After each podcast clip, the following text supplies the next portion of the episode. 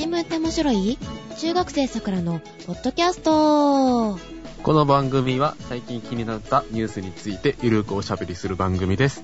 お届けするのは一覧をクリアしたカエラとバンジーって何回やってもやっぱり面白いよねのジェシカと？えー、淡路島は離島じゃなくなりました、シオンです。おはようございます。おはようございます。え、バンブー？バンバンジーじゃないからね。はい。え、あのバンジー？あの、一部の民族では成人式に用いられるバンジーですか？そうね。激突するよね、あれはね。生き残れたら君も人だみたいな？うん。うん。やったんですか？あの、ジェシカのは普通のバンジー。バンジーーやったんですか？あ、はい、3度目なんですけどね。え？まあ、はい。はい。えーどうぞ。はい。前からあの、行きましたけれどもね、やっぱドキドキするのは変わらないんだなと思いましたけどね。はい。面白いございました。え、前からって後ろからっていうのもあんの？え後ろからもある。なんか、う怖い。じゃあ横。へ 横、横はないな。ー。横、あれでしょ、なんかあの、棒高跳びみたいな感じで降りる。棒高跳びなんかあの、ベリーロールみたいな感じで降りる。走り高跳び？あ走り高跳びか。どうだったっけ？あ、走ってジャンプとかね、させてくれればいいのにね、それはないね。前にね、倒れなきゃいけないのに、ふーって。危ない。変に衝撃加えたら、あの、変なところが。そう、ぶつかったりとかもするから、あのうんジャンジャンプ台のところっていうかね。うん。はいうん、なので、前に倒れるように言ってくださいって。普通に倒れるのも怖いのにさ。そうねえ。あの、何端っこに、あの、腰掛けてよっこいしょって、こう、プールに入るみたいに落ちちゃダメなんですかね。ああ、それでもいいのかもしれませんけどね。あの、つま先は先に出してって言われるのよ。半分ぐらいだから足が浮いた状態で、そのまんま前に倒れ込む。結構勇気がいるうんなよ。かなか、うん。倒れ込むのもなかなか難しいですよね。まあ難しいっていうかね、普段やんないし。そう。だって倒れたら痛いじゃん。痛い。うん。うん、だから、あの、防衛本能でなんかそういうことができない心理になってるっていうかさ。うん。なのに、うんその無理やりやらなきゃいけないっていうところがね、まあ、はい、とりあえずやってきました。あれ、回収するときどうするんですか？回収するときっていうかね、私がやったのは階段を登ってって、そこから落ちてって、うんで、でその後そのロープを伝って、あの、もう一遍上に登る。腕の力だけで登るっていう。そうそうそう。登れない。大丈夫大丈夫。あの、落ちても大丈夫なのはもうすでにやってるから。やってるからね。えー下にあのね、ふわふわしたものがあるので、その空気で膨らませたようながあるので、そこから、えっ、と、滑り落ちてって終わり。落ちたまんま下に下ろされる。下ろされて終わり。で、ロープはまた上に引き上げられ、次の人が飛び込む。なるほどね。で、豪鉄麺食べましたか？一覧行ってきましたよ。鋼鉄じゃなくて普通にしました。ついにあの、鉄を消化するあの、消化酵素がお腹の中にできたのかと思いました。そんなわけはない。前にも言ったと思いますけど、うん。なんか最近豚骨ラーメン食うとお腹壊すんですよ。で、言ってたね。うん。で、恐る恐る食べたんですけど、今のところ大丈夫です。それ、豚骨がじゃなくって、天一のそのスープがダメなんじゃない？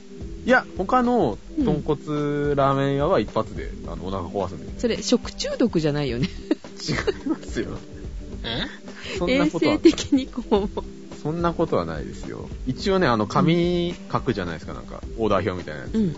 あっさりにはしておいたんで、それが、ん紙？そう、注文するのにね、なんかね、紙にチェック入れていくんだよね、あれね。なんか麺の硬さとか、なんか味の濃さとか。で、あっさりにしといたんで、あの、1日何杯飲みますかとか、喫煙はしますかみたいな。問診票か。毎日歩いてきますか？みたいな。そうそうそう。そう、カロリーもこう選べたらいいかもね。カロリーね。どんとこい2000カロリーみたいな。まあなんか、面白いシステムでしたよね。ですよね。で、なんか、あれで食べた？あの、一人だけのカウンターみたいな。ああ、そうそう、カウンターで食べた。なんか、店員の顔が見えそうで見えないっていう。半分こう、のれんが降りてる感じのね。ラーメン来るとなんか完全にシャットアウトされる謎のシステムですが。ほう。で、なんかじっくり味わってくださいっていう形で、あの、隣と遮ってあるのよ。板がね、置いてある。なんか、ブロイラー的な、卵産まへんよ、みたいな。うんう。うんん。でも、狭いとこ好きだったから、いいかも。全身周りに何か触れているとは落ち着くみたいな感じですか？赤ちゃんみたいだね。多少その気はある。うん。そう、なんか幅が結構60センチぐらいしかないんじゃないかな。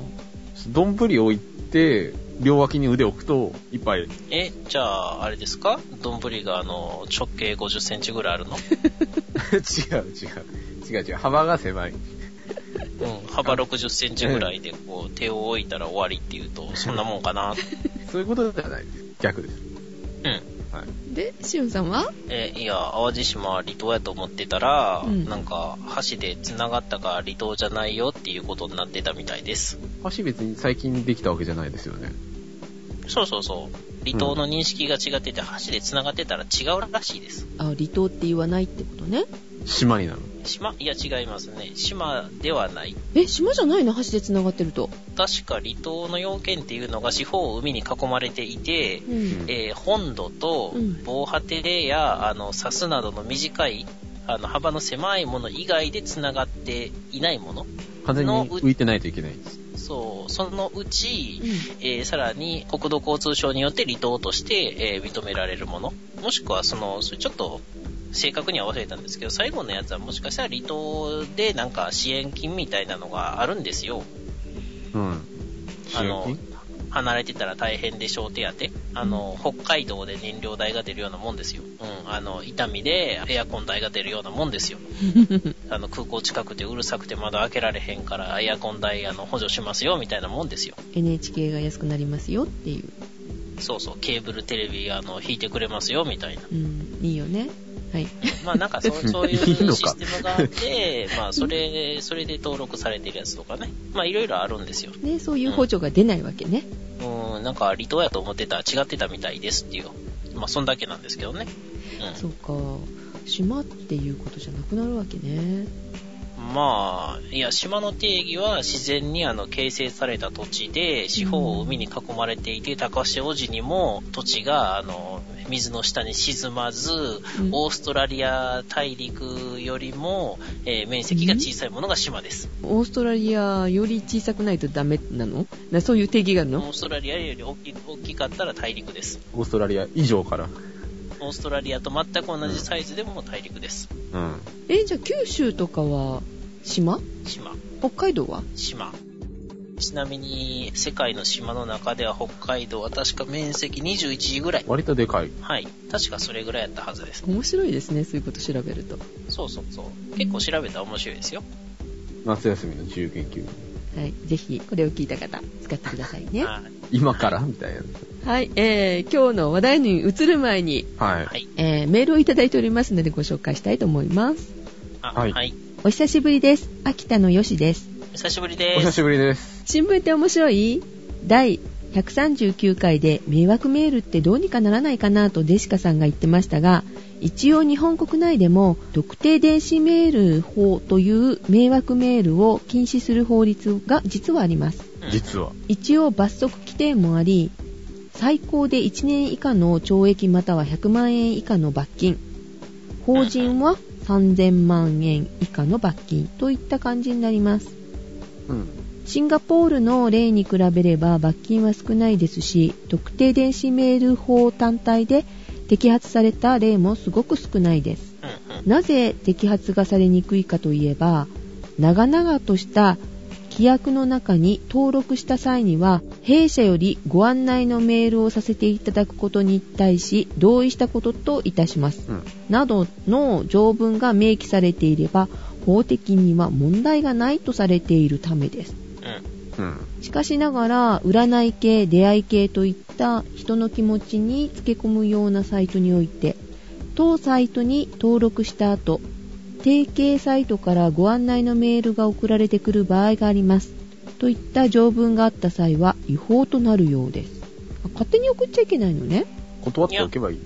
というか、うんまあ、勝手に送っちゃいけないのはいけないんですけど、大体条文とか、あの誰も読んでないから、うんツタヤの会員証の個人情報は、ツタヤが勝手に使いますし、大会した後も、あの、消さずにずっと保存して、あの、いろいろ、いろんなところに、あの、使えますよって書いてあるけれども、みんな知らずにサインしてるっていうようなもんですよ。らしいよね。怖い怖い。うん。でこれに関してそこのサイトのみが対象で二次契約といった感じのことは一切認められていないということが絡むようですうん。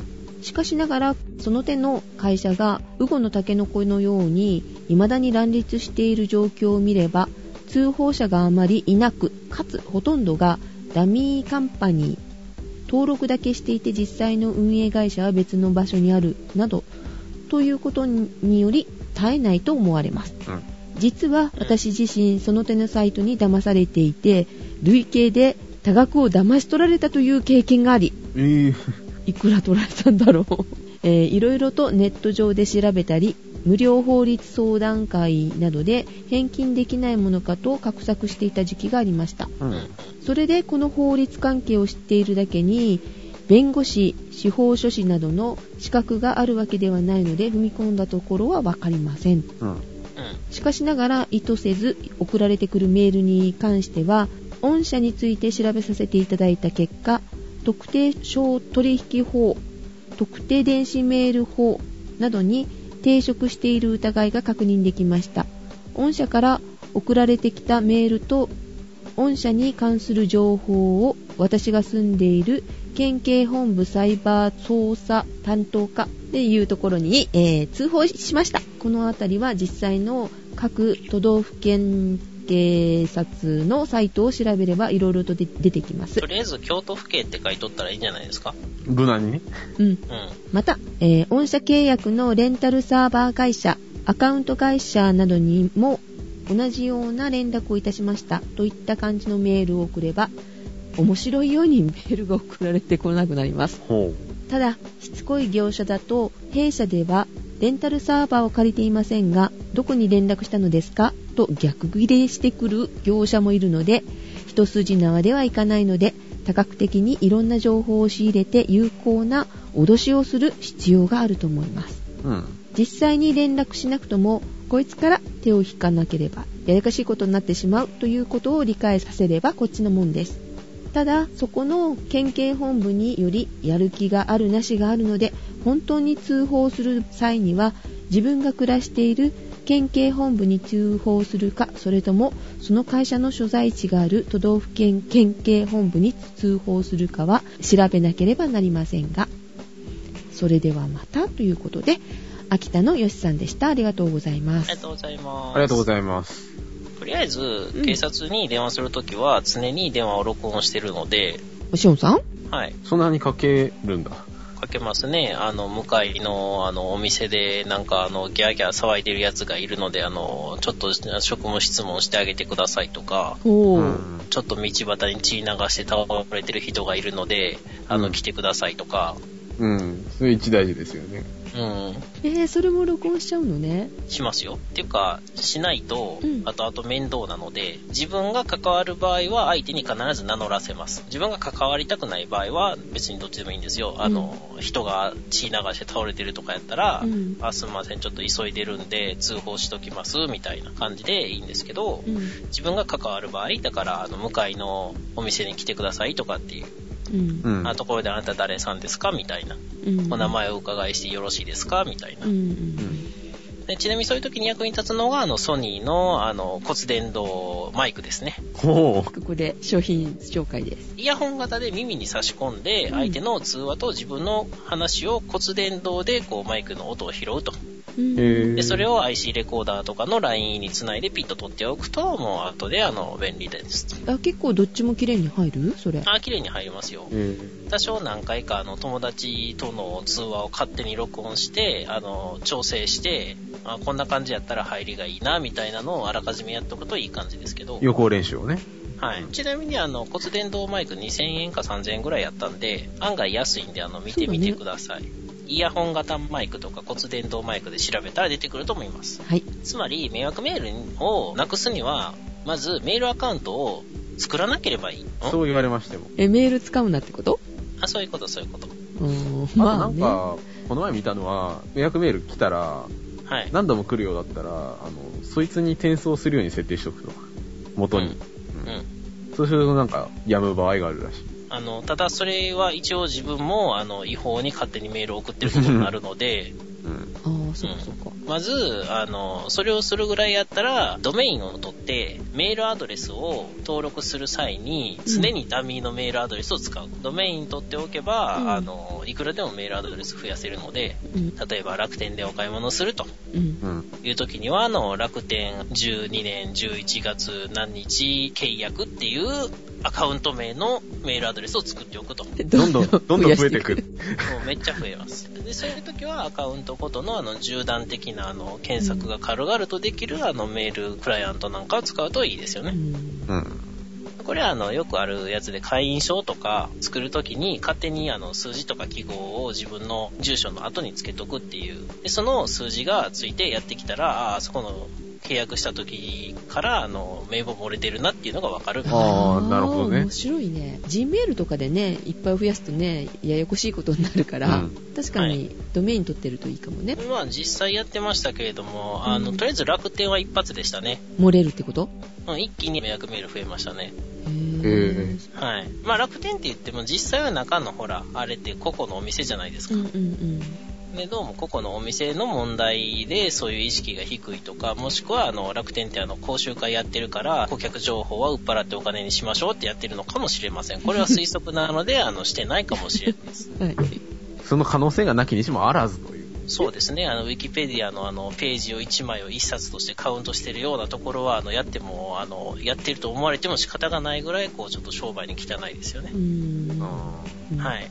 はい、ということで、あの、ヨシさんね、痛い目にちょっとね、あってしまったっていうことなんですけれども、はい。これから、もしそういうことに引っかかりそうな方は、ー脅しのメールを送りましょうと。あうんドメイン、ドメイン年間1000円ぐらいやから大丈夫ですよ。うん。かし、しおんさんに相談する。あ、はい、どうぞ。はい、ということでした。はい。はい。で、もう一通メールいただいておりますね。はい、いただいてますね。。はいい。カイラくん紹介をお願いします。はい、えー、ジェシカさん、カイラさん、おはようございます。おはようございます。どうも2回目のメールになります。へ返事をしていいのだろうか。いや、いいんじおはよゃない？うござおはようございます。おはようございます。星水さんから、はい、いただいております。えー、水曜どうでしょうの藤村ディレクターに似てるそうです。おー。一回ね、あの、その、水曜どうでしょうのイベント行った時に、うん。藤村ディレクター、生で見たんですけど、うん。その藤村ディレクターのお母さんと撮った写真を藤村 D に見せたら、うん。ああ、いらねえよって、なんか、すごい嫌がられたっていう。お母さんはすごくいい人でした。ああ、そうですか。じゃあメール戻りますね。はいえー新聞って面白い？を聞き始めて、早くも3ヶ月になりました。ありがとうございます。おはようございます。さて、えー11月1日配信のアメリカ大統領選の話、大変興味深く聞かせていただきました。ありがとうございます。ありがとうございます。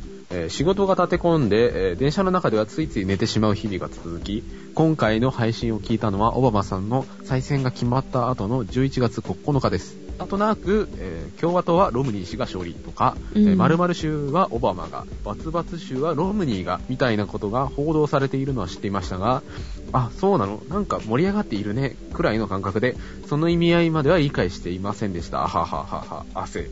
あー似たようなもんです。はいはい。今回の配信は選挙の流れ、国の仕組みなど大変わかりやすかったです。おー。やはり知ったらニュース面白くなりますね。以降の大統領選の報道がより一層理解できると同時に楽しめそうです。ありがたや。ありおー、よかったよかったが。とうございます。えーところでアメリカ大統領選の仕組みですが、どのくらいの人が知っているんでしょうか ?1、常識的には知っている。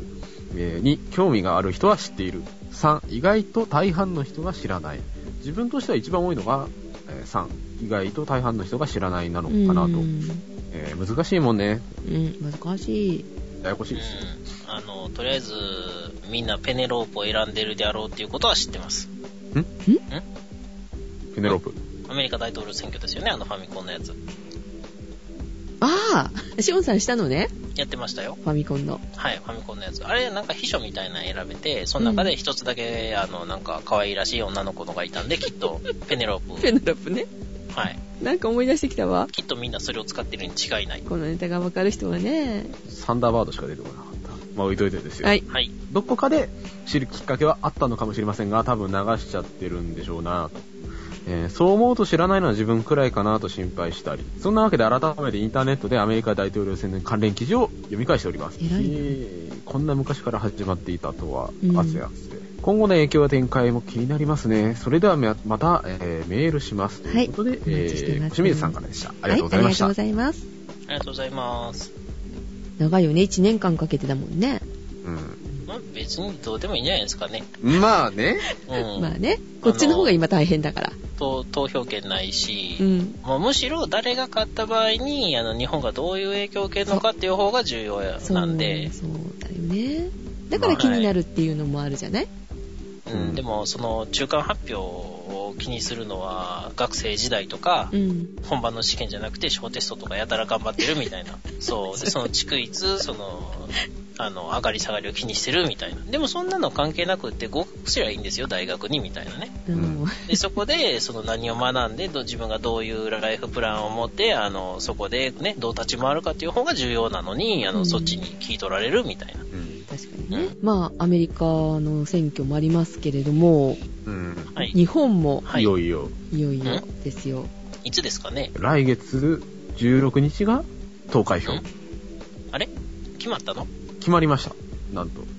なんと、おうおう解散するぞって言ってから早かったね。え？あれ？なんか昨日ぐらい、うん。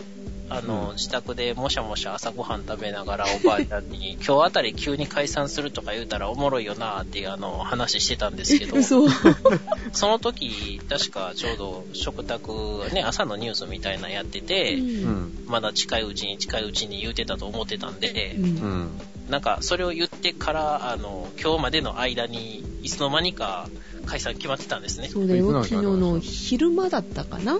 そう、えあー、?14 日ですかね。14日の、えー、党首討論でうん。16日に、今月の16、11月の16日に衆議院を解散する方向うん。うとなります。ん。うん。あ、じゃあおもろいな言うてから5、6時間後に決まってたってことですね。虫の知らせ的な。虫の知らせ。虫の知らせ？違うか。なんか何か悪い予感がするみたいな感じですか？ね。で、まあなんかね、条件が揃い次第とか、なんかいろいろごねてたじゃないですか。で、なんか僕的にはてっきりですね、うん。なんか一応この条件が揃ったらとか言いながら、こうさ、どんどん先延ばしにしてって、うん。なんか状況は常に変わるものなのですとか、そのことがお分かりになりませんかとか、そういうなんかつまんないこと言い始めるのかなと思ったら、スパッとね。解散するということでね。あ、それでなんかやたら離党者が出てるとかっていうニュースがあったのか。ああ、そうね。あそっちは知ったんだ。え？そそっちはたまたまたまあの、今日お鍋をもしゃもしゃ食べながら、あの、おばあちゃんとテレビでね、あの夜のあの、ニュースウォッチなんとかってあるじゃないですか。うん。そうん、そんな感じのがかかってたんで、私いつもテレビに背を向けてるんでほとんど見ないんですけど、ん民主党から次々離党者がみたいなのが聞こえて、さすがにへーって思ってくるって振り向きましたからね。そうなんやー、みたいな感じで。はい。さ、だってさすがに、え、民主党から離党者ってもうこれ以上出たら、あの、テイスト割れするやんっていう感じでパッて見てたんですけど、うんスコーンって抜けてましたね。なんかボロボロボロってやめてましたけど、ね泥船沈むぞ状態ですね。、小ネズミどもが逃げ出し始めましたけど、うんでもさ、あれ、決めてて言ったのかな？ん？意外に周りが焦ってるみたいですね。あの、16日解散ってうん言い。始めて。周り知らなかったんじゃないの？うん。な一応知らないポーズはしてるけど、嘘つき呼ばわりしたのが我慢できなかったんじゃないかっていう、うん。ん 安倍さんに嘘つきって言われたみたいで、近いうちはあ近いうちとか言ってるくせに解散しないからお前は嘘つきだみたいなこと言われたら、ら、なんかそれの切り返しがおかしかったんだよね。あの、子供の頃、なんか、小学校の時だっけ？うん成績が下がったら、下がった通知表を持って帰ってったら、怒られると思ったら、お父さんが頭をなぜかなぜてくれた。で、それは、あの、先生がこう、ほら、批評するところがあるじゃない。評価するところが。う、うんはいそこに、バカがつくぐらい正直な子だっていうようなことが書いてあって、正直な子だっていうところを見て、お父さんを褒めたと。それぐらい僕は嘘をつきませんみたいなことを言ったらしいよ、あの場で。なんかリンカーンだかワシントンだかが桜の木を切り倒して素直に謝ったみたいな話ですよね。あ、なんか、なんか児童文学みたいなことになっていってますし、その、その様子というか、安倍さんに野田さんが嘘つきって言われたって言ったら、なんかあの、カップルの会話みたいな感じで気持ち悪いですし、なんか置いてかれてる感がすごいするんですけど、夫婦の会話は家でやれっていうね。うん。うん。でね、まあ、野田さんがうん党首討論で、やっぱりその、安倍さんに対してう、ん。近いうちに真を問うと言ったことに嘘はなかったと強調したと。うーんうん。やっぱりなんか悔しかったのかな。じゃないの、やっぱり。うん。で、一応その、16日に衆院解散するって意向を表明したんですけど、一応条件付きで、来年1月召集の通常国会で、うん。えー衆院議員定数削減の実現を確約するように要求したと。自民党側もまあ、解散に背に腹を変えられないので一応定数削減に協力する方針を決めたととかですね。あとなんかその条件うんぬんかんぬん言ってましたね。解散には条件が必要だとかって。なんだっけ、悪事国債発行に必要な特例交際法案か。うんあとあの、一票の格差の是正を、えー直すために、交際法案の修正案と一票の格差を是正するための、えー小選挙区を0増5減、5個減らすための法案が15日の本会議で通ったと。え、原発は約束は、それは言わなかったのか？原発はなんか争点にするみたいですね、今度の選挙のどっちかというと。なるほど。あで、で、まあ今回、まあ一応解散するってことで、今ちらっと言いましたけど、今回のの選挙で、お互い自民党民主党はどこに争点を当てようとしてるのかっていうね、話をしようかなと思ったんですけど、はい。あ。はい。うん、大きい話題としてはですね、うん。TPP 交渉に関する話題と、あと、衆院の、えー比例定数を40、40減らす。比例定数の削減と、あと、2030年代に原発をゼロにするか否か。比例定数って議席じゃなくって？うん、比例定数って書いてあります。ってことは、えー固定が増えるってことですか？小選挙区の濃度が高まる。当選人数が増えるってことですよね。その、うん小選選挙区制の中での当選人数が増えて、比例代表制の中での、あの、当選人数が減ると。うん。だとう思います。ん、うん、うん、はい。まあ、また後でその話題も出てくるんですけど、で、まあ、まあ、一応この3つをメインに据えて、選挙に臨むみたいなんですけれど、うん。はい。あの、第三局とか呼ばれるね、人たちあ、が出てきたじゃん。の州ね。の州が、あの、はい日本維新の会か、とか、はいあと、ね、つい最近できた、あの、小島電機じゃなくて、えー小島よしお、んじゃなくて、太陽の塔。太陽のと、国政は爆発だ、みたいな感国じ。政は形がダメでしょ？岡本さんですか？パワーかと思ったらパーティーだった。ああ、パーティーね。うん。あの、石原さんがね、都知事辞めて、追っ立てた塔なんですけれど、あの、うんロゴマークがどう見ても小島電機だと。あー、あーなるほどね、太陽のね。はいはいはいはいうんうんうんなんだっけ、太陽の季節でしたっけ？ああ、ありましたね。あの、石原さんの小説？はい。太陽に吠えろ？違うよ。それは石原違い。うん。石原軍団。うん。うだけどまあ、なんかね、そこら辺とか、あとね、あの、太陽の塔、うんあの、万博の太陽の塔とかが、なんか、来てるのかなみたいな、そういうなんか、わけのわからない塔とかですね、いろんな塔が出てきて、なんかまあ、次の選挙面白そうなんですけど、どうやら僕は投票できないと。間に合わないと。選挙権がないと。っていうところで、まあね、それぞれ忙しいみたいなんですけど、はい。さっき言ってた、えー TPP への交渉参加やと、あと比例定数の削減と、あと原発に関する問題。うんそれぞれあの自民党と民主党が、うんどんな考え方をしているのかっていう話なんですけど、ん。うん。まず、えー TPP への交渉参加。はい一応なんか民主党はやる気だと、今のところ。民主党はうん TTP に参加しようと。参加しようとしていると。はい。うん。自民党は、自民党は、ホームページ見たらですね、5つぐらいなんか条件が上がっていて、はい。政府が正規なき関税撤廃を前提にする限り交渉参加に反対する。だから全部関税撤廃して、うん。なんか国内産業を保護しないようであれば、うん。私たちは参加しません。だから結局その自民党って支持基盤が農村とかじゃないですか。はい。はい。TPP ってあの農業に関する問題が一番なんか懸念されていたりするので、うん。まあ、きっとそこら辺でいろいろあるんだろうと。とかですね、保険制度が犯されるんじゃないかみたいな話があったじゃないですか、その TPP で、国内のね。うんで。その国民皆保険制度を守れとか、あと食の安全安心の基準を守るだとか、うん。っていうところを守るんであれば、まあ参加してもいいけど、ホームページの文章を見た限り参加不参加は、あの具体的に明示してない。どっちにも転ぶような感じなのね。そう。なんかまあ、これを守る、守れ、守るんだったら、まあ、交渉参加してもいいよ、みたいな感じで、うんちょっとぐずぐずしていると。とかですね、その次の、えー衆院比例定数の40削減に関して、まあ、民主党はもちろんそのやる気で、いわゆる身を切る改革を主張して選挙に臨もうと。っていうところなんですけど、うん。うん。まあ、その結論から言うとですね、あの、比例定数を削ると、少数政党が途端に選挙通らなくなるんですね。で少数そもそもなんかというか、あの、基盤の弱いとこね。そうそうそう。で、そもそも小選挙区制ってっていうのが一つの選挙区で一人しか通らないっていうシステムなので、今現在もう実際の投票数、全体の得票数と比較すると議席全体に占める党の人数の割合が増してるらしいんですね。だから、その、結局その国民の意見がちゃんと反映されてるのかっていう問題と、あと、指標だから、国民の意思が伝わらなかった票っていうのがすごく多いので、この比例定数削ることによって余計に今の選挙制度の歪んだ部分が強調されるから、比例定数は削るなみたいな意見が多いですね、世の中的には。あの特にあのね、あの共産党とかね、そういうところが起こってるんですけど、うん まあ、共産党は比例さえあれば一定議席数は取れますからね。そうそうそう。それを削られようものなら、あのうん彼らの、あの、そん、ね、居場所がなくなってしまうので、うんうん。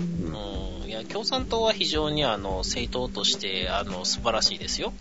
うん？あの、一本筋が通ってますからね。うんうん。ぶれないですよね。うん。あただ、あの、筋は通す場所間違えてるけど、ちゃんと通ってます。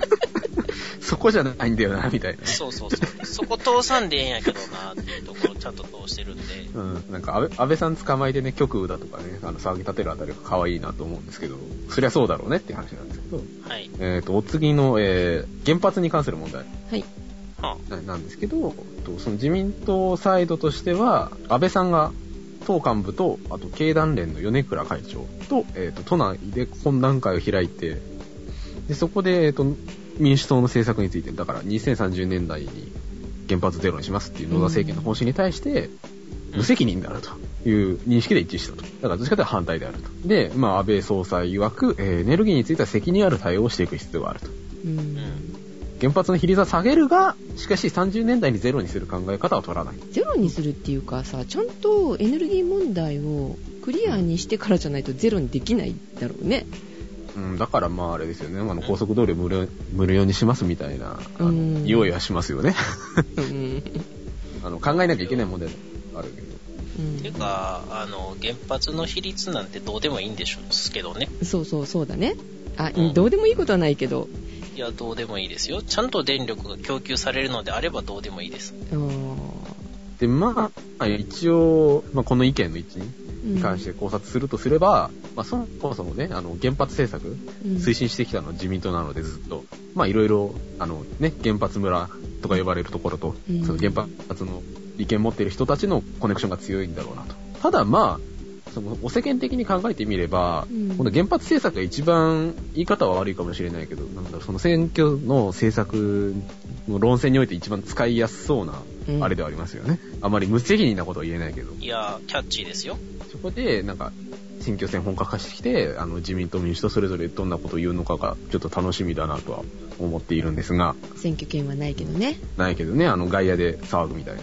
こうたらいいんじゃないですか？一票、あの、いくらから？どう、どう今度はあの、ご飯おごるからみたいな。安いな。うん、あの、な、投票行くの？いや、行かへんよっていうやつの。え絶対行かない？行く気のない人いるじゃないですか。時、うん、い明らかに行かない人。売るよ？ね、なんか、ちゃんとスカート入っていってね もうなんか、こんなにね、あの、うん全世界で聞けるところでね、あ一瞬にして公職、公職選挙法に抵触するようなことをね、言いまくるっていうね。売っちゃダメですダメです。そういうことをしちゃいけない。選選挙も行かないとダメですっていうかね、うん、まあ別にうるうるって言ってても別にやったっていう証拠は残らないんで、うん、あのそういうことを言う人はちゃんとやったっていう証拠を揃えてから告発するように。そうですね。うんまあ、はいえ皆さん、ーえ選挙は行ってください。はいまあ冗談はさておきーまあ先に言うときますが、はいうん。えー原発はほっとったらなくなります。ほなんでかっていうと、う国が面倒を見ないっていうことが分かっちゃったので、ううんあの、電力会社は民間企業があんなリスクを背負って、うん民間でね、うんうん。やるほど根性ないです。じゃあそのうち人がいなくなっていくだろうと。うん、そう、ほっとったら勝手になくなります。うんだって本当はですよ、甚大な災害が起こった時には国が保障するっていう条文がついてたのに、あの、うん今回民主党制限何もしなかったから、あれは甚大な災害じゃないって言ってるんですよ。なんか、あれですよね。隕石落ちてきたら政府みたいな、なんかあれですよね。うん、そうですね。アルマゲドンが、あの、毎年起こるようなね、あの、一個一個原発狙ってね、うんうんそういうのになると国の財政が逼迫するな、みたいな。うんまあ、千年に一度程度じゃあ人大とは言えないなっていうスタンスっていうことですね。割とこう、壮大な主観の持ち主なんで。まあだから、そうやって、あの、一応これじゃ、あの、困るからってつけてもらった、その、特例を、あの、無視して、ほったらかしにしてると。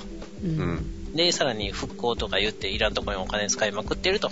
もう復興とかやめたらいいんですよ。あの、国がやるのは復興じゃなくて復旧。あああ、そうだね。だから現状復帰だけをやりますって言っとかないといらんことします。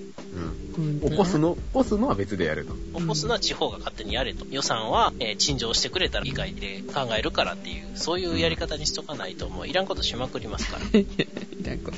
そうですね。まあ、前やりましたよね。まあ、というわけで、原発の話なんかを選挙で、あの、1秒でも語るようなところは、あの、一切信用できないと思います。あの、デコイであると。でこいです。あの、無駄ですから。ほっとったらなくなるもんをわざわざ語るっていうのは、だから、もっとシニカルに、あの、うん原発みたいなものはもう危ないからほっとったらなくなりますんで、あの、うちらはもっと違うところを考えますっていう、輸入するときにこういうエネルギー政策では、あの、こうしますとか、エネルギー自給率ではこうしますみたいな、うんそういうところを逆にやるんであればいいんですけど、エネルギーと外交だね。特にね。うん、でも今すごい気になるのは。でもなんていうか、あのね、あの、ん？安倍さん、安倍さんですよ。うん。安倍さんすごい、なんか外交のこと言いたがるじゃないですか。うんなんか中国がーみたいな。でもなんか、いたずらにナショナリズムを煽るようなね、方向に持ってきたがるじゃないですか、あの人って。ああ、好戦的なんだっけ？割とね、っていうか多分、憲法改正したい人ですからね、何せ。え、いや、自民党そのものの党是は、あの、自主憲法の制定ですよ。うん。うんだから池田隼人の時にすでにあの自民党は終わってるんですよ。ああ、その頃から。諦めましたから。ああうん。まあ確かに外交っていうのは、確かに取り上げなきゃいけないんだろうけど、あんまりそこを主眼に置いて、有権者に対してなんかチョイスさせるっていうやり方は、うん。あんまり健康じゃないような気はする。シオなるほど。ンさんは何を掲げている党だったら支持する？あ、おまけ放送で言います。ん？あの、非常に不穏当で、とても本編中では、あの、口に出して言えないような内容なので、おまけの方で言います。わかりました。あ聞きたくない人は、あの、行ってらっしゃいでも聞かないでくださはい、切ってくださいね。はいい。はい。ってジ感じでさん。はどうですかね？どこ応援します？そうね。私もじゃあ本編で言いますね。どういうことや？みんな正面切って言えないようなことを言うっていう。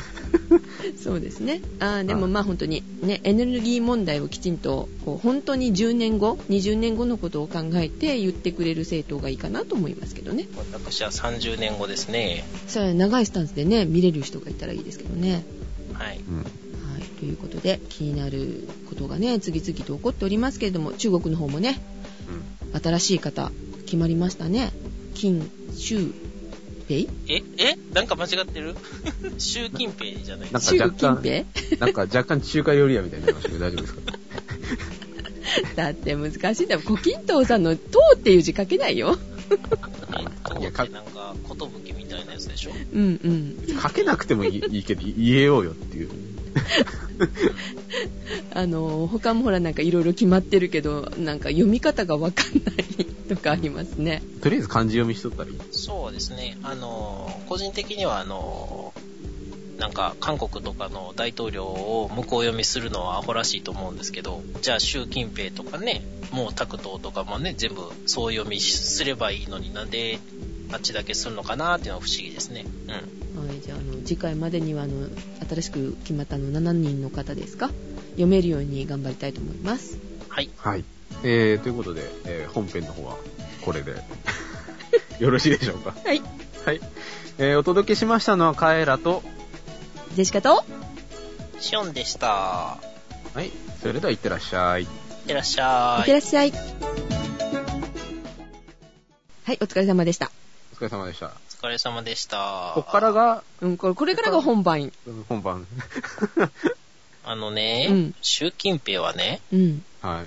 暗殺されるかなと思ってちょっと期待してたんですけど、されませんでしたね。えー、どこが暗殺するの？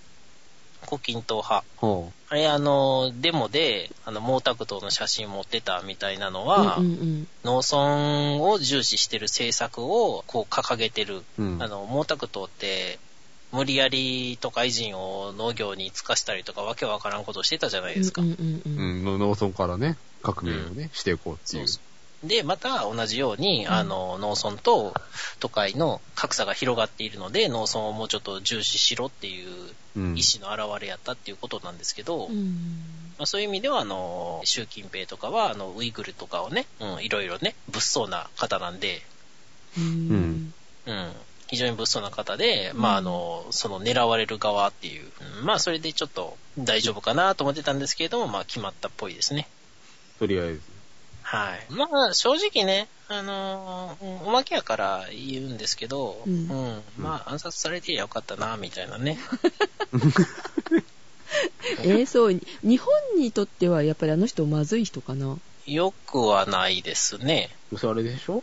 ん？新しく交代したら、対日政策で、割と好戦的なことしてくるでしょ？それは今の情勢的には誰がなってもそうなるっぽくない？まあね。少なくとも、あの、天皇陛下と挨拶するときにお辞儀せんかった人は別に、あのー来なくていいです。来なくてぐらいでいい？暗殺じゃなくていい？うん、あの、もうそれは言ったんで、はい。あ、そう。二度言う必要はないかな。うんはい。まあというわけでね、私が応援するのは、あの、党は撃滅を、あの、掲げてくれる政党やったらどこでも、あの、支持しますんで、えぜひ、やっぱりん？自衛隊じゃなくて軍として作るぞっていう風にするような党かしら。うん、まあ、それ以外ないでしょうね、外交的にも。ねでえ。、核武装します、軍を作りますっていう党以外にはないですね、外交政策というんであれば。うーん。いやもうだって日本国内でしか通用しないんですもん。あの自衛隊ですよっていうの。セルフディフェンスフォースっていう英語で伝わってたら自衛軍ですからね。うんうん。もう尖閣をね、国有化した時点でもう軍隊作る気だろうねっていう気はするけど。うん。別になんか、現状維持で、名前はまあ名前で、うん運用方法変えていいんじゃねえかっていう。いや、だから運用方法をその決めるのに日本は実はあの法治国家やからうん。法律に基づいて運用しなきゃいけなくって、その一番最初の規定である憲法で、あの、やっちゃいかんよって言ってるからめんどくさいっていう。でも憲法変えりゃいいんですよっていう話なんです。そうだね。えーちなみに、あの、なんでそこ変えてやろうと。ん？うん、そうそう。明るい話題に行くと、太陽の塔の、うん。えー太陽の季節では、えーまず、うんあの、ちょっと様子ねたボクシング選手兼遊び人の高校生、竜也がですね、年上で小金持ちのあの、高火女をナンパしてですね、あの、いい仲になってですね、湘南やら東京を舞台にですね、こう、いろんな、こう、あれこれを繰り返してですね、うん。で、最後にその女の子が妊娠して中絶中絶すると。っていうで話なの、それ。中はい。で、はいしかも中絶するときに、あの、ちょっと総破手術がもう困難だから、帝王切開で行われたんやけども、腹膜炎であの死んでしまいましたと。なんと、で、さらに、あの、葬式に出た、あの、竜也が、あの、香炉を握りしめて、写真に、あの、叩きつけて、あの、額がけたたましい音を立ててめちゃくちゃに壊れて、えー花籠が将棋倒しに転げ落ちて、えー動揺する人々に、あんたたちは何も分かっちゃいないんだみたいなことを、あの、叫んで、あの、出ていくと。なんだ意味がわからないんですけど。えーそういう小説です。ちなみに有名なシーンは、あの、障子に穴を開けます。あの、何かで、はい、そういうのを調べてください。だからし、障子を突きさせとうでも別によかったんですね。そうですね、障子やぶっちゃえととかでもいいんですよ。がね、そんなものを書いてる人にですね、うん。うん。なんか漫画の表現を規制されたくないですよね。ああ、そうです。ね。そうですねね。そうですね。いや別に書いてたのも過去やし、やるのもいいんだけれども、うん太陽の塔がこっから取ってきてたら偉いことよなっていう話がしたかったんですよ。まあね。だから、だから障子を突きさせとうでいいじゃねえかっていう。そうそうそう。なるほど。簡単に内容を紹介しました。はい。えーというわけで、あの、少子化対策ね、はい重要ですよね。あのね、少子化の話したかったんですよ。ほう。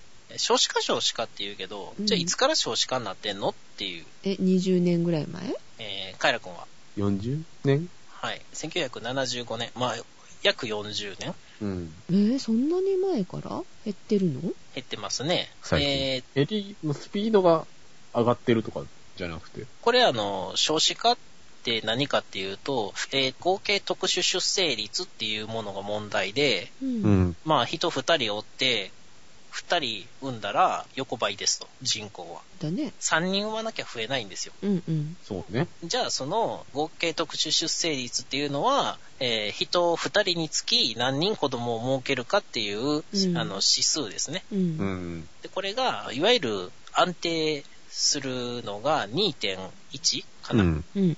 うん。うん二人以上ですよね。うん。はい。あの、まあ途中でよくポコポコ死ぬんで、その分を考えると2.1ぐらい、う。うんん。確かいるんですよねう。ん。うん。それを下回ったのがその辺と。一人っ子政策をね、したわけじゃないのにね。そうですね。ちなみにあの、1989年にですね、合計特殊出生率が1.57になりました。なんとこれ1966年の1.58を下回ったんですよ。まあ、うん1966年なんで1.58かっていうと、うん。えーそれまでほぼ2やったんが急激にガクーンって下がってるんですよね。えーこれ日の絵馬だからですね。はい。ああなる、ほど。そうだそうだ。あの、グラフに出るぐらい下がってるっていうびっくりですよ。な、面白いよね。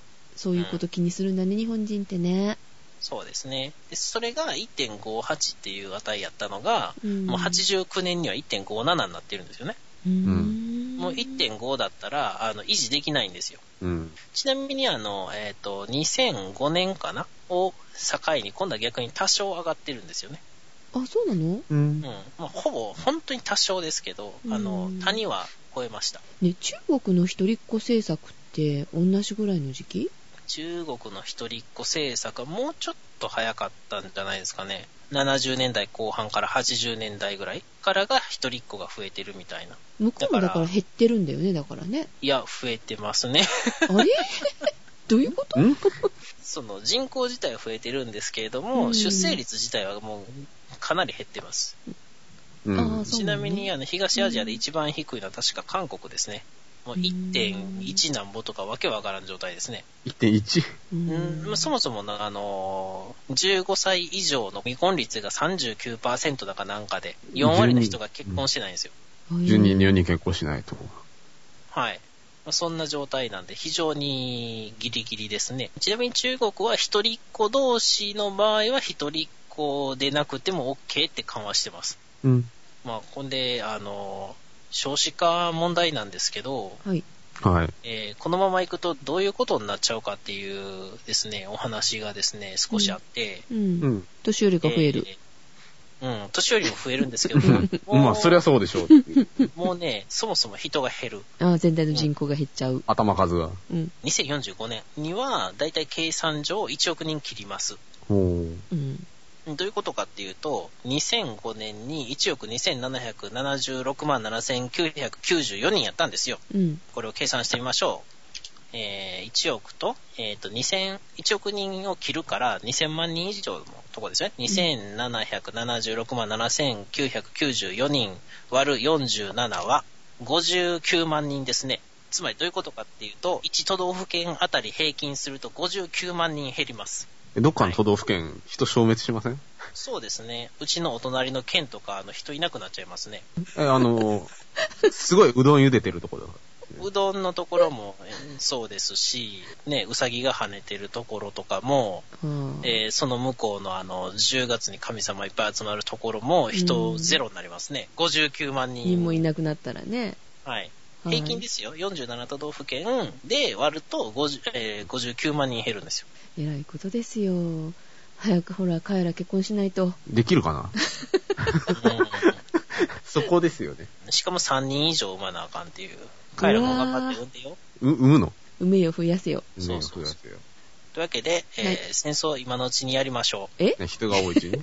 そう、人が多いうちにやりましょう。ああ、そっか。できなくなっちゃうよね。少なくなって、若い人もいなくなったら。そうですよ。もう、あの、老人ばっかりな上に1億人切ってもうどうしようもなくなりますよ。しかもそれ、えっと、12年だから、ん ?33 年後、えー30年以上生きる予定の方はですね、えーみんな覚えといてくださいね。はい。都道府県のうち、えー中国、四国地方では、あの、人がいなくなりますんで、計算上。うん計算上も。まあ、これ、あの、数学的理論に基づくとそうなっちゃうんでう、。うんん。うん、まあ、数学って役に立たへんなっていう、こういう時に思いますよね。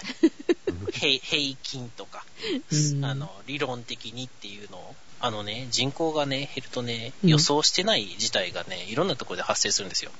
え、え？なんですか？なんか、ナマズが暴れ始めるとかそういう、あれです地震地震それは、あの、人口と関係ないんで、人口地震ちゃいますんで、か はい。はい。あの、下水とかね、詰まるんですよ。ああ、流さんくなるから？そう、流溜まるんだれが減ると、その一定の量があることを見越して設計してるから、うん。今度は、あの、今使いすぎが問題になると思うんですけど、このうんうん20年ぐらいは、うん今度は使わなさすぎが問題になって、うんインフラ設備があのまともに動かない。水道とかも錆びちゃうかもね。そう、だから使われる前提で作ってるものを、うんあの、全然使わなかったら、どんどん、うんあの、施設が陳腐化していって、いろんなところにあの、弊害が出てくるんですよ。うん。税金も減るんだからさ、そういうのを修理するとかさ、できないし、ね。それもできないです。電車の本数少なくなったりとか。うん、うん、うん、うん、いや、もう路線数が減るよね。うん、東京あんなに地下鉄いらんやろみたいなことになりますよ。うん。えーちなみに、あの、知っての通り、えー30年後とかに最も高齢化してる都市は東京です。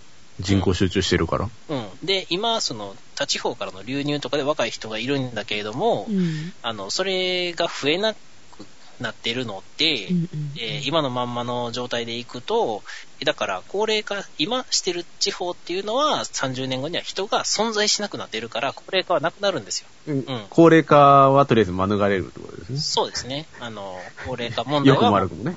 うん、高齢化問題はなくなります。うん。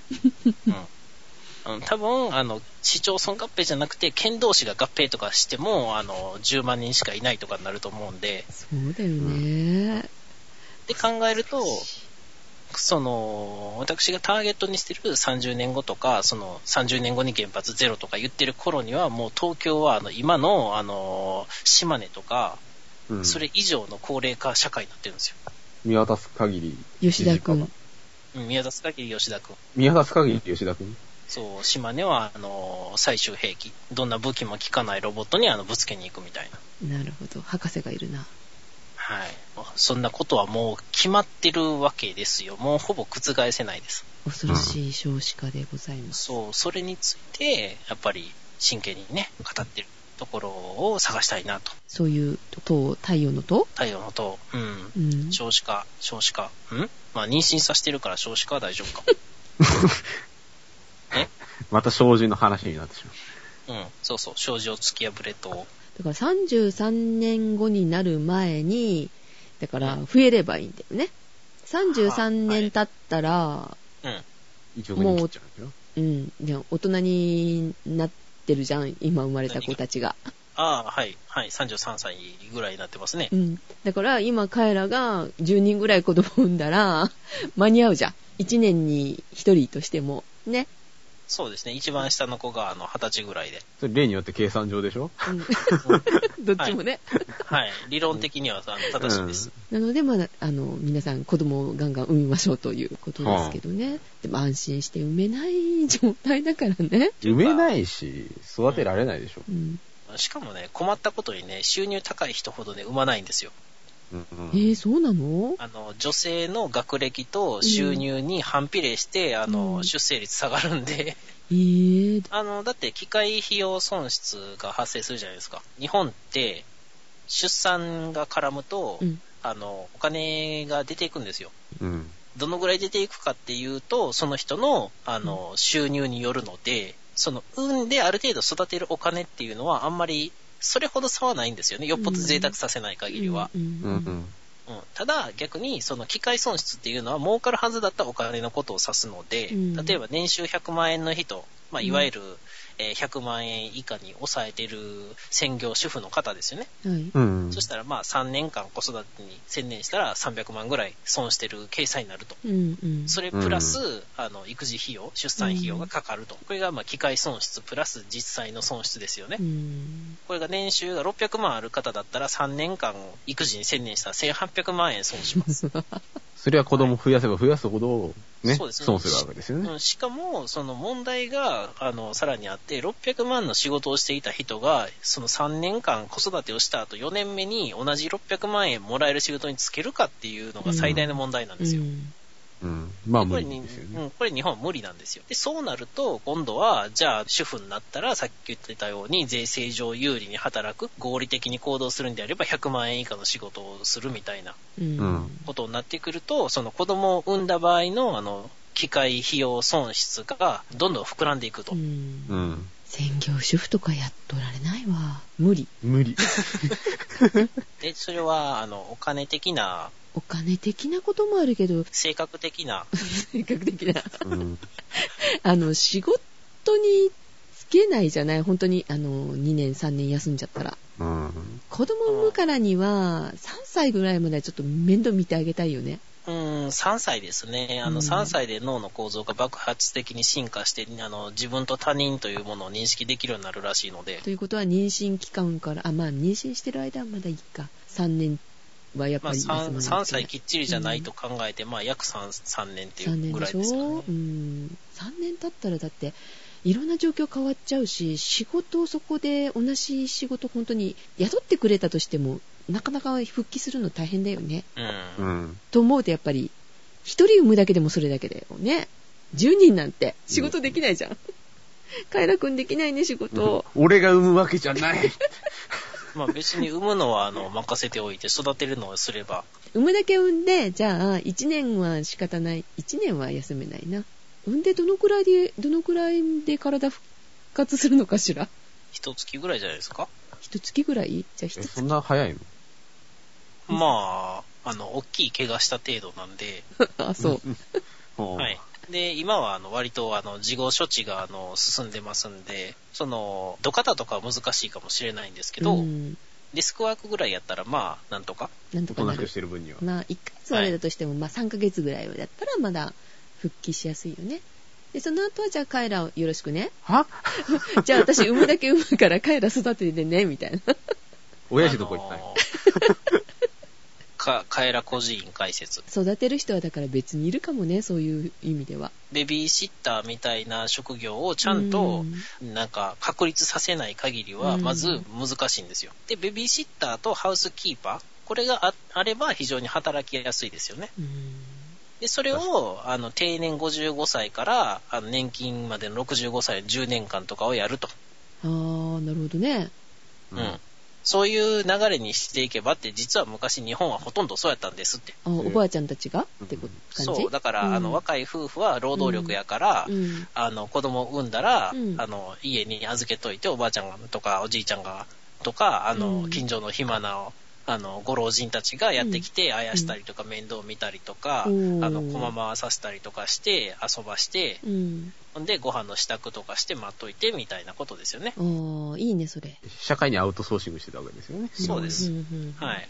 負担分散して、70年代とか60年代とかって、核家族化が進行して、育児ノイローゼとかであの自殺する女性が多発してたんですよ。はいはい。うん。うん、聞いたことあるでしょ、うん、ある。であんなものは昔、それほどなかったんですよ。うんむしろ嫁姑関係とかの方が激しかったけど、それでも、うんあの、飛び出して実家に帰ったりとか、そういうので済むみたいなね。そうだね。死にはしなかった。うん。それが、あの、セーフティーネットとか、うん。そういうことでちゃんと回ってたのが、うんあのとりあえず、あの、ぶっ壊せっていう。そう、今結構ほら、子供殺しちゃったりとかあるものね。せっかく産んでるのに。そうですよ。もうもったいない。もう、そんなことするんやったらよこせって感じですよね。よこせ うん。いや、産まんでいいし、あの、1歳、2歳ぐらいまでになってたら、あの、首も座ってるから育てやすいかな、みたい俺がやると。社会にも預けようよって感じだね。な。だから、その、預かる、預かりどころっていうのも、うんその、広く知れ渡ってないし、その、うん捨て子になるとか、あの、うんやっぱり後ろめたさがあるわけじゃないですか。そのう、ん。どんなに？いらんと思ってても、うん。その世間体が悪いとか、うん。その、その子供との関係以外のところでの、その、えっ、と、負のインセンティブですよね。が働いちゃうんでう、ん。捨てないみたいな。捨てるっていうからダメなんで、あ全員取り上げたいんですよ。全員。全員取り上げといて、あの、希望者だけ、あの、戻すみたいな。発想を逆転させるんだ、みたいな。そう、そうですよ。産んだらとりあえず、あの、預けないといけないと。はい。希望者には戻りますみたいな。うん。だいぶ、だいぶラディカルですよね。まあ、それぐらいでも子供は宝になってくるね。だって、家庭での介護もそうなんですけど、うん。介護とか子育てのあのうん訓練を受けずに夫婦は勝手にあの介護とか子育てしようとするわけでしょ？うんうんう。うんん。それはうまくいかんって、やったことないことやし。確かにうん一人っ子が多くなってて、その、年の離れた兄弟をあやした経験とかもないみたいなね。ないわ。ないわ。あやしたことないわ。私ありますね。子供の頃ずっとちっちゃい子の面倒見てましたね。まあ、そういうのを、そのしたことがない人がやるから、それはうまくいかなくななることが多くてもし不思議じゃないですよね。ね。まあうまくいくと思ってるのがおかしいんですよ。うん。うん。うん。はい。こういうことをね、あの、言う政党に一票入れましょうか。えー、党は撃滅。今やったら勝ってます、今やったら。今、今だったら勝てる。あの、うん、ちょ、ちょっとだけ言うと、あの、中越戦争ってあいつらベトナムと戦争してたのに、中国と？ボロ負けし、はい、うん。ボロ負けしてたんですよ。それね、あの、ベトナムって言ったらベトコンですよ。結構根性あるんだよね。根性あいつらありますよ。、あいつら元の時代からゲリラ戦やってますからね。で、それで、あの、ベトコンとかとの、あの、資料を見てたら、うん。あの、ベトナム兵がかっこいいぞと。うん。もう泥であの、体偽装して、あの、伏せて待ってですね、ドラを鳴らして突貫してくる中国軍をあの、バッタバッタと倒していったっていうね。ちょっと待って。はい。今なんて言った？中国軍が何だあって？の、まず泥に身をやつしてですね、はいこう身を伏せてですね、隠れると。それは、ベトコン？ベトコン、ベトナムのうん。人たち。うん。うん。で、それであの、うんやってきたあの、ドラを鳴らしながら突貫してくる。そそこそこそこはいはいはい ドラを鳴らしながら。何ですか？じゃあ、居所じゃあを、居じゃあ所を知らせながら、あの、突っ込んでくるんですか？いや、突貫といえばドラでしょ。えー。じゃーん、じゃーん、じゃーんってやりながら。70年代の話ですよ。1970年代。ついこの間じゃないですか。まあ、少子化が始まる頃。頃にドラを打ち鳴らしながら、はい。ベトナムの奥地へと進行していった中国軍。それはやられるわっていうね。うん。そっからまだ。だ30年ちょっとしか経ってないんで、うん。まだいけるんじゃないか。そうですよ。あのーあの中国の人らってあの4000年ぐらい戦争してて、あの4000年分のあの3970ぐらいまでそんな感じやったんで、う んまだ近代戦に対応してないんじゃないか。そうですね。割合的に言ったらまだいけそうですよね。武器はあれど、運用できないんじゃないかな。これが33年後だと、もう、日本はもう人が少なくて、あの、若者を戦争にやすにはね、あのね、とてもやるせないことになってるんで、そうだね。うん。はい。まあ今、今しかないですね。今なら勝てる。そうそうそう。もう、あのー33年後には iPS 細胞も実用化され、あうんの、小位兵になって手足吹っ飛んで帰ってきても、あの、入るんだね帰あのそうそう、スペアが置いてあるみたいな、ね。よし。よしじゃない。じゃあ、帰ら、あの、ほら、10人子供産んで、出兵して大変だね、頑張れよその前に頭使って外交ってどうにかしたいわ。はい、そんなこんな考えながら、選挙に臨んでいきたいと思います。はい。はい。おやすみなさい。おやすみなさい。